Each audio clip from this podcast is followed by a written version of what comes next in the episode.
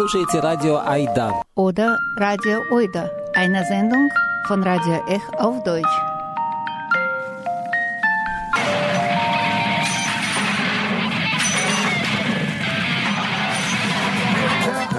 Ech Oida auf Deutsch jeden dritten und vierten Donnerstag im Monat.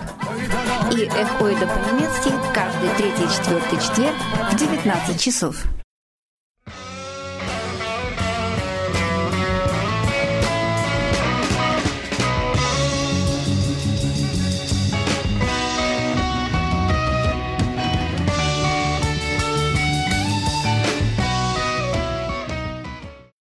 Hallo, liebe Zuhörerinnen, liebe Zuhörer.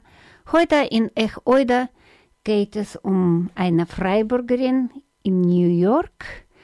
Aber bevor wir zum Interview rübergehen, wollte ich ein paar Wörter über deutsche Einwanderer in der USA sagen. Also das Schicksal von Einwanderern, sogar Gastarbeiter oder Geflüchteten haben auch über sieben Millionen Deutschen kennengelernt, die in den vergangenen 300 Jahren nach Amerika ausgewandert sind.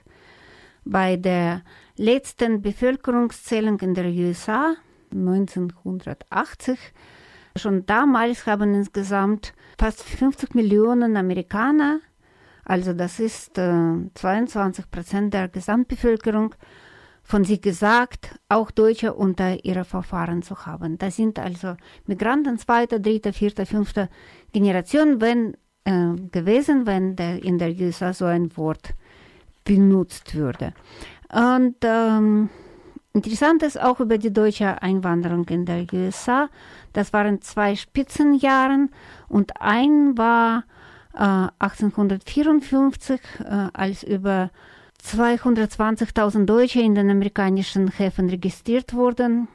Auslösender Faktor dieser Auswanderung waren die Missernten und dann Hungernot. Da waren also mehrheitlich wirtschaftliche Geflüchtete und dann äh, viel kleinere Zahl, 6000 politische Flüchtlinge kamen nach der, das Scheitern des, äh, der Revolution von 1848. Und äh, ein anderes Spitzenjahr war leider nicht äh, in 30er Jahren, wie man denken könnte. Da bildeten die äh, deutsche Einwanderer nur 9 bis 17 Prozent Gesamt, äh, der gesamte Eingewanderte während dieser Hungernöte und so weiter. Bei ersten Spitzenjahr waren das fast ein Drittel der Eingewanderten und äh, sowas ähnliches zweites Mal passierte dann in 50er Jahren. Da waren wieder Gastarbeiter, sagen wir so, in, in deutscher Terminologie. Da waren also die Leute, die in beiden Jahrzehnten, äh, 50er und 60er Jahre, nach USA zogen, äh, um den Lebensstandard und beruflicher Fortkommen zu finden. Also, es gibt viele Gründe, oft sind politische von wirtschaftlicher nicht so viel zu trennen. Die Gründe, die aber unsere Gesprächspartnerin, die, die Gründe, die Ursula Oclair hatte bei ihrer äh, Auswanderung, bei ihrer Aussteigen in Deutschland oder Einsteigen in der USA, sind wieder ganz anderes wie bei vielen von uns Migranten und Migrantinnen in Freiburg. Darüber erzählt sie in ihrem Interview, das ich, Achtung, vor zehn Jahren mit ihr aufgenommen habe. Und ähm, ich hoffe, sie nochmal ähm, äh, nochmal jetzt nach zehn Jahren zu interviewen. Es ist interessant, was sich geändert hat. Aber erstmal hören wir ein, ein Interview, das ähm, zehn Jahre her aufgenommen wurde. Und ähm, Ursula lebt schon seit 35 Jahren heute in New York. Als erstes äh, habe ich sie gefragt, wie ist sie, die sich selbst 68er nennt, äh, nach USA gelandet. Also in Freiburg habe ich ja auch noch schon in der Schulzeit in der Kommune gelebt. Habe ähm, heftig beschäftigt mit Feminismus und, und Frauenbewegung und so in Deutschland und äh, irgendwann dann, also um die 30 rum, haben dann halt schon die ganzen ehemaligen Freunde und Freundinnen angefangen zu heiraten und Kinder zu kriegen. Und ich hatte da keinen Bock drauf. Und ähm, hatte so das Gefühl, wenn ich in Deutschland bliebe oder in, also vor allem in Freiburg, dann würde ich da einfach nur irgendwie eine bittere alte Schachtel werden. und dann habe ich eine Freundin in New York besucht und äh, mit ganz viel Vorurteilen und habe nichts verstanden, kein Englisch verstanden. Das amerikanische Englisch habe ich nicht verstanden. Und, äh, aber die Stadt fand ich toll. Und dann hatte ich das Gefühl, ich habe endlich meinen Teich oder meinen, meinen See gefunden, in den ich reinpasse.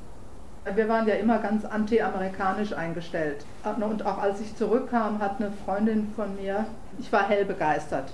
Und dann haben alle gefragt, wie war es denn und so. Und ich, Mensch, es war so toll. Und, da. und dann haben die, hat die gesagt, also gerade von dir, Usch, hätte ich ja nicht gedacht, dass du diese, diese oberflächlichen Amerikaner toll findest. Sowas.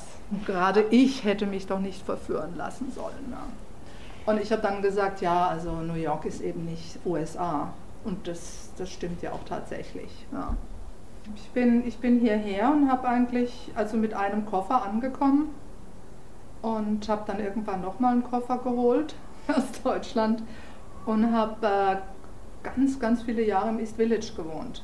In so einer kleinen Wohnung, die auch das World Trade Center gesehen, also wo man so wie jetzt komisch. Ich wohne immer in so Wohnungen, wo, wo klar ist, dass man in New York ist. Also, ja, hier kann man im Beibilden. Ja, genau. Und, und Times Square und so. Und, äh, und, äh, und da habe ich immer das World Trade Center gesehen, die Sonnenuntergänge und so. War sehr schön. Und habe da fröhlich vor mich hingeburstelt. Ja. Habe ähm, ein I-Visum gekriegt, äh, so ein Journalistenvisum, und habe ähm, äh, an, der, an der UNO, UN, äh, rumgewirbelt und ähm, habe nachts von immer von vier bis vier, vier Uhr nachmittags bis vier Uhr morgens habe ich in einer Bar gearbeitet als Bartender und hatte, hatte von nichts eine Ahnung, war immer total gestresst. Ja. Auch im East Village und da ging es dann wirklich immer hoch her und dann danach irgendwie auf Partys und so richtig wild rumgeflippt eben. Ja. Und ähm, das habe ich, äh, hab ich glaube ich, schon zwei Jahre oder so gemacht. Und dann habe ich gedacht, das ist also das ist nichts. Das wird so, das, also da kriegst du zwei Dollar Stundenlohn haben wir gekriegt. Ja.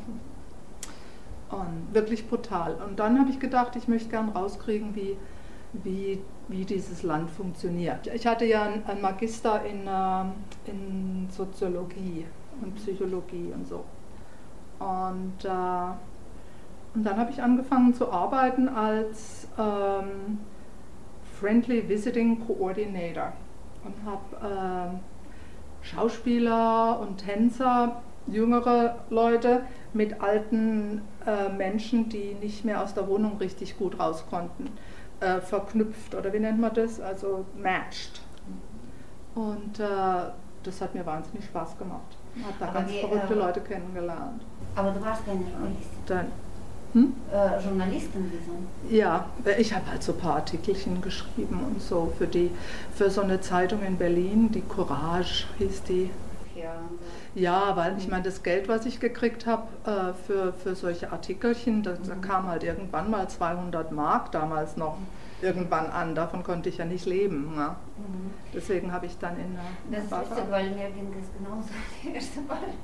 Wo, in, ja, in Deutschland? Ja, ja, ich bin Journalistin von Beruf und mhm. habe da weiter für, für Deutsche Welle gearbeitet oder was weiß ich. Ja. Das war genauso Summen. Ja. Ich habe dann halt auch gemerkt. Ähm, aber geputzt dann. Ja, das habe ich auch gemacht. Geputzt habe ich auch. Ja. Das war auch sehr witzig. Und dann habe ich eben mir überlegt, dass ich äh, wieder, dann habe ich jemanden kennengelernt. Ach so, ich habe dann für den, äh, für einen vom Radio, vom WDR habe ich dann auch gearbeitet, habe dem sein Archiv gemacht und so. Und dessen Frau hat eine Ausbildung gemacht in, ähm, in Gestalttherapie. Und mit der habe ich immer so geplaudert, während ich da gearbeitet habe. Und dann dachte ich, das ist es, das mache ich. Und dann habe ich das angefangen. Und das war absolut also faszinierend und aufregend und so. Und da habe ich dann vier, vier Jahre habe ich da gelitten, mehr oder weniger, bis ich dann mein Diplom hatte. Mhm. Und Also du hast wieder studiert praktisch. ja, das ist eher so, ein, das nennt man das ein, ein Trainingsinstitut. Also das war jetzt nicht irgendwie was zum Hochhalten, es war einfach nur Erfahrung. Aber Ja, war das furchtbar war vier teuer. Jahre. Das hat vier Jahre gedauert, Das weil man super. bezahlt. Oh ja.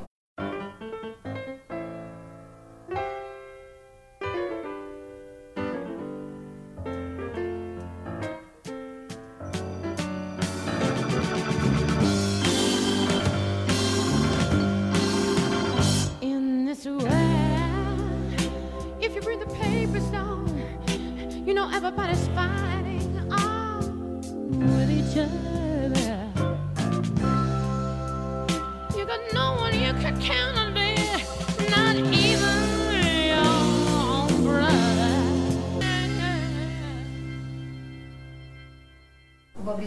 hergekommen? Auch auf die Szene oder was? Ja, ja. Das ist wirklich witzig. Äh, Das hieß Homesteading. Und, äh, und das ist aber auch, äh, ich habe da jahrelang in so, in so Häusern mitgearbeitet. Das heißt Homestead, Homesteading. Und das ist äh, praktisch Instand besetzen.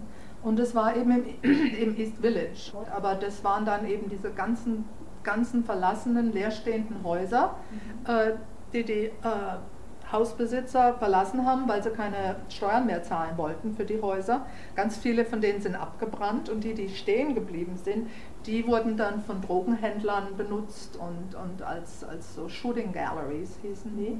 Und, und Viecher haben da gelebt. Auf, also wenn ich aus meinem Fenster rausgeguckt habe, habe ich auf ein Dach geguckt, da lebten so an die 15 Hunde und Katzen und so. Und da gab dann gab es dann auch ganz viel, also die, die Häuser, die abgebrannt sind, der, die wurden dann, die Grundstücke wurden dann in Gärten um, umfunktioniert. Hast du das gesehen? Das ganze East Village ist voll mit die- wunderschönen Gärten. Das war, das sind, wir haben die Slumlords genannt, weil die haben diese Häuser dann, wo das dann losging, die sind permanent, äh, die haben zum Beispiel so ein, so ein Haus für 20.000 Dollar gekauft und drei Monate später für 60.000 Dollar weiterverkauft. Dann der nächste hat es dann für eine Million oder so. Also es ging dann ganz schnell. Und die haben natürlich immer probiert, die, die billigen, die, die Mieter rauszuekeln. Da gab es wirklich wilde Szenen. Wir waren auf, wir waren auf Rent, Rentstrike, was? Mietstreik. Jahrelang waren wir auf Mietstreik. Ja. Und, und, und die haben versucht, uns da rauszukriegen, auch mit Feuer. Und also sehr aufregend alles. Und, äh, und dann wurden eben Gärten daraus gemacht. Und das Instandbesetzen war dann, dass dann die Stadt in manch, also die Stadt New York hat in manchen Fällen für einen Dollar diese Häuser dann so Gruppen überlassen. Und ich gehörte zu so einer Gruppe dazu. Und jeden Samstag sind wir dahin marschiert und haben da rumgeräumt und geschafft und die, den, den Schrott rausgemacht und, äh, und, das, und die Häuser instand gesetzt, regelrecht. Und dadurch hat man dann das Recht erworben auf so eine Wohnung. Ach, Mhm. Ja. Und das war dann eigene Wohnung praktisch. ja, das ist eine eigene Wohnung, also so eine, eine Kooperative im Grunde. Ja. Das wurde dann, und das fand ich, ganz- da war ich hell begeistert, also weil du jetzt sagst, also aus Deutschland da Instand besetzen und so.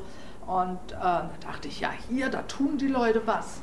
Da packen die es an und in Deutschland wird immer nur rumgelabert und geredet. Ja. Aber das hat natürlich dann auch seine Nachteile. Ist Deutschland für dich immer noch wichtig? Vermisst du Deutschland oder Freiburg? Habe ich Ursula gefragt. Ich, hab, ich hatte immer Schwierigkeiten in Deutschland zu leben, also von klein auf.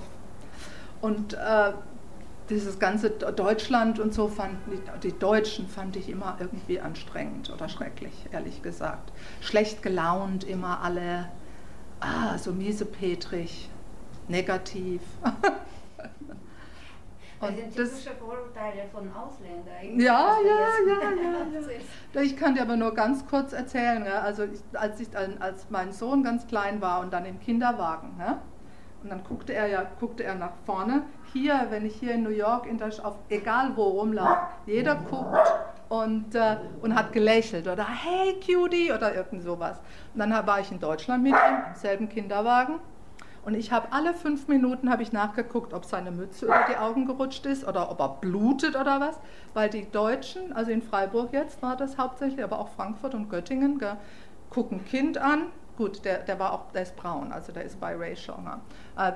Die guckten den an, starrten mich an, nicht ein Lächeln, nichts. Und ich dann immer, was ist denn los? Weint er? Was macht? Und das meine ich so. Das ist so, ich empfinde es mehr so, das öffentliche Leben ist ähm, in Deutschland nicht sehr aufmunternd, finde ich. Oder fand ich schon immer. Und du meinst, es könnte wirklich ein Zusammenhang sein, dass das Kind es äh, nicht weiß, in diese... Dass er nicht weiß war? Ja, das, das habe ich auch vermutet, aber ich, Nee, ich habe keine Ahnung. es dir eingefallen, diese Gedanke, ob das weiß? Ja, erst dachte ich, aber dann habe ich auch gemerkt, dass die einfach halt, die Deutschen haben das auch nicht nötig. Ich meine, ich sage jetzt nicht, das ist so gut, gell? wenn man auch hier, wenn du hier läufst oder so, meistens vor allem Frauen lächeln sich an oder es ist sowas, ich bin Freund, ich bin okay und so. Und ich glaube, da, das habe ich sehr genossen. Ich bin ein sehr öffentlicher Mensch. Ich bin nicht so ein Privatmensch eigentlich. Und, ähm, und hier ist alles wirklich sehr viel öffentlicher. Aber wenn du hier bist, ist das hier nicht auch so, dass man äh, die Deutschen immer noch mit dem Krieg irgendwie... Ja, das ist schon so. Ja. Also vor allem viele. Ähm, ich habe dann, als ich dann meine ersten Privatpatienten bekam, und die äh, waren oft jüdisch. Und die, äh, wenn es dann irgendwie, die hatten dann schon Probleme mit mir oder Vorurteile, mir gegenüber jetzt, ja, könnte man sagen. Oder einfach mit Deutschen wollten sie nichts zu tun haben. Und wie, hast, äh, wie bist du damit umgegangen? Weil die waren deine Ähm. Patienten eigentlich. Äh, ja. Ja, das war dann oft so. Ich habe am Anfang, habe ich, äh, also als ich neu, neu, also neue Therapeutin war, war ich immer vollkommen entsetzt ja, und äh, habe versucht, denen zu erklären, dass ich nach dem Krieg geboren bin, dass ich damit nichts zu tun hatte. und äh, inzwischen spreche ich das sofort an auch. Also ich meine, ich hatte auch, ich habe sehr viele gute Freunde, die sind jüdisch. Die, mei- meiste, die meisten meiner Freunde sind jüdisch. Und äh, die machen da schon Unterschiede. Das hat sich schon etwas gelegt. Okay, und diese anderen Vorurteile. Okay, wenn man in Deutschland ist und ist Deutsche und hört sowas, und Mhm. wahrscheinlich spricht man auch gern sowas als Deutsche in Deutschland oder als Russen in Russland, haben Ja. auch ganz gern Russen mitgeschimpft und so.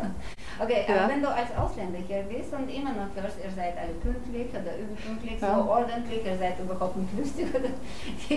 Das Witzige ist, das Witzige, also was ich am, am faszinierendsten finde, das hat vielleicht auch was mit Alter zu tun, ist, dass ich immer mehr merke, wie deutsch ich eigentlich bin.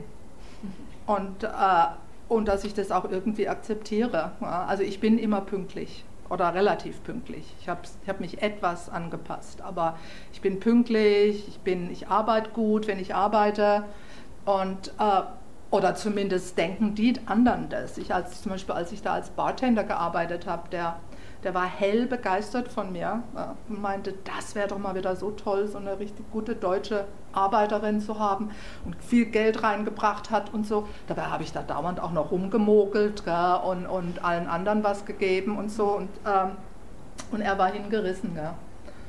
Also das, da habe ich dann schon gemerkt, auch so mit die ganze Haltung gegenüber Arbeit und so ist hier schon Hanebüchen, ehrlich gesagt. Es ist mir ein Rätsel, wieso das ah, ist un, unter aller Sau. Also ist, ist also qualitätsmäßig und so. Ja.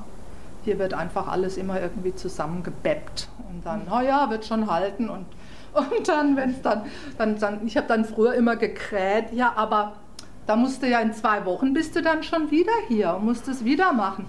Also, yeah, why? That's how I keep my job. Weißt so, gell? Aber auch wie die hier eben, siehst du ja, diese ganzen Wolkenkratzer hochziehen, das geht zack, zack, gell?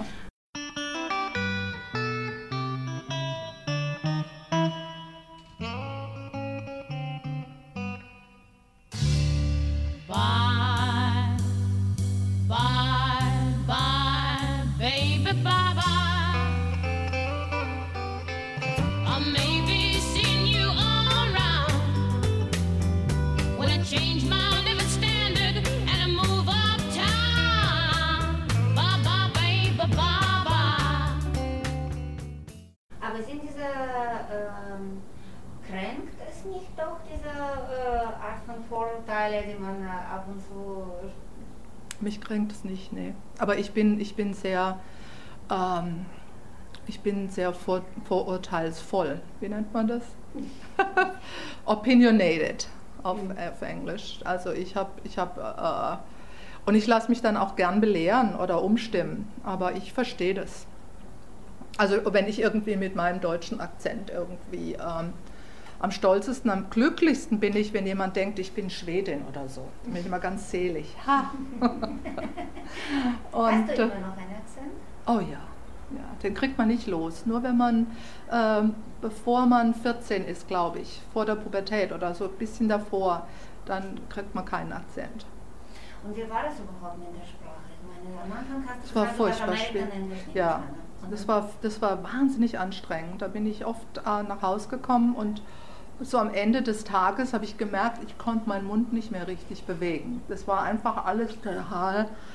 Ich habe mich auch sehr angestrengt, weißt du, das nicht the zu sagen, sondern the. Und, äh, und eben nicht way, sondern way. Und, und das war dann, da musste ich halt immer wahnsinnig mich konzentrieren. Und dann bin ich oft nach Hause gekommen und konnte kein Pieps mehr loswerden. Also da konnte ich nicht, konnte ich nicht mehr reden. So, du wolltest perfekt sein, du wolltest wirklich gut Englisch sprechen. Ja, oder ich wollte eben nicht diesen deutschen Akzent haben. Ja.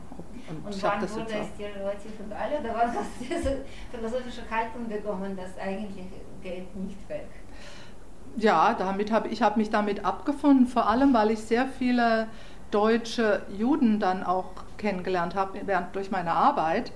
Und aber der deutsche Akzent, da habe ich dann halt gemerkt, die haben den nicht losgekriegt und die sind schon 60 Jahre hier, dann werde ich den auch nicht loskriegen. Und äh, was passiert dann mit Deutsch? Ähm, ich weiß nicht, wie findest du mein Deutsch? Ich bin keine Muttersprache. Ah ja, ja. Aber, Ja. aber passiert dir das manchmal? Bei mir, ja, mit mir passiert das auch, ja. Auch zum Beispiel opinionated, ja. Mhm, Ja. vorurteilsvoll. Äh, ah, da muss ich dann suchen. Ja, das fällt, das fällt mir schon auf. Oder passiert es dir schon, dass du ein Wort zum Beispiel in keiner Sprache mehr weißt? Mhm. So zum Ja. Beispiel bei Kochen oder so, das, oder Pflanzen? Ja, oh ja, ganz schrecklich. Pflanzen vor allem, ja. Oder auch Tiere, so eben Hunderassen zum Beispiel. Ja, keine Ahnung, was die. Aber ich meine, die, die kannte ich auch früher nicht. Ja. Oder irgendwelche Sternen, oder Sternnamen ja, und sowas. Das ist dann wirklich. Das stimmt, ja. Das ist schwierig. Ich habe ja immer ähm, darauf geachtet, dass, also, dass ich auch mit, ähm, mit meinem Sohn Deutsch spreche. Der ist auch, also der spricht fließend beides und ohne Akzent. Eine Weile hat er Brot und Rot gesagt, anstatt Brot und Rot. Und ich war ganz entsetzt und das hat sich dann aber gelegt. Und äh, deine Motivation, jedes Sommer nach, äh, nach Deutschland zu fahren, war natürlich dein Kind. Ja, und auch ich habe auch sehr, nach wie vor sehr gute Freunde Mhm. Da. Ja, und zum Urlaub finde ich Deutschland wunderbar. Äh, Im Grunde, also, also wenn ich hier bin, dann fühle ich mich deutsch. Und wenn ich in Deutschland bin, dann fühle ich mich New Yorkerisch, nicht amerikanisch unbedingt. Und ich glaube, das ist so der Preis, den, den, den Mann oder den wir zahlen, wenn, oder du vielleicht, also vielleicht auch, dass, ähm, was ich auch noch vorhin schnell zu Ende sagen wollte, dass ich am Anfang immer, wenn ich nach Deutschland kam, die ersten zwei Wochen, ich war im siebten Himmel. Ich fand es so wunderschön und, und warum lebe ich in diesem schrecklichen, dreckigen New York mit all diesen ballerigen Amis, die von nichts eine Ahnung haben und so viel und, und nicht mal recyceln und, und all das. Gell? Und, und dann so in der dritten Woche dann, hm, und in der vierten Woche wurde ich dann so leicht depressiv und dann konnte ich es nicht erwarten, bis ich wieder weg konnte. Und ich habe gemerkt, dass die ersten zwei Wochen habe ich halt so meine amerikanische Tour drauf oder New Yorker. So, Hallo, ha, vielen Dank. Und dann sind die Deutschen ja auch ganz, dann reagieren sie ja auch. Oder wenn man sie anlächelt, dann, äh, äh, dann wundern sie sich einen Moment und dann lächeln sie halt auch kurz. Gell? Und, und irgendwann dann mal, wenn man aber immer selber das produzieren muss und nicht vielleicht das, das dann mühsam aus jemand anderem rausholt, nach drei Wochen war ich halt erschöpft. Und äh, und wurde dann so leicht depressiv. Ja. Das habe ich dann auch gemerkt. So, so. Und das werde ich auch nie vergessen. Das war so eine typische, muss ich ganz schnell erzählen, kannst du dann. Also, äh, meine, Freund, meine beste Freundin, die Smo, die wollte einen Laden aufmachen. einen, einen Belly-Dance-Laden und hat ihren Job hingeschmissen und, äh, und, äh, oder geplant. Und ich habe gesagt, naja, okay und so. Und dann saßen wir in so einem, in der Tanne in Niederrimsingen mit ein paar anderen Freunden im, und sie hat es da verkündet praktisch, denen, die wussten das noch nicht. Und die einhellige Reaktion war, oh, das wird nie was. Ah, das ist doch schon eh, das wird doch schon immer probiert. Das, das wird nichts, das brauchst du gar nicht erst anfangen. Also so dieses, und ich saß da und dachte, irre, genau. Und in New York, wenn jemand sowas erzählt oder also sagt man, hey, what a great idea, oh, good luck, kann, kann natürlich auch total bescheuert sein, weißt du, aber erstmal, ha, okay, das probiere ich. Gell? Dann kann man vielleicht hinterher sagen, hast du denn darüber nachgedacht oder hast du dir das überlegt? Ah ja, hast du gut, aha. Aber da erst gleich kriegt man mal einen Dämpfer drauf. Also so habe ich das. Und das, glaube ich, macht mich dann halt dann, also in Deutschland irgendwann bin ich dann einfach okay, okay. Und das habe ich halt gebraucht zum Erwachsenwerden, glaube ich, hier auch. Einfach, ich probiere was und wenn es schief geht, okay, dann muss ich halt was anderes probieren. Und ich glaube, das hätte ich mir in Deutschland nicht unbedingt getraut.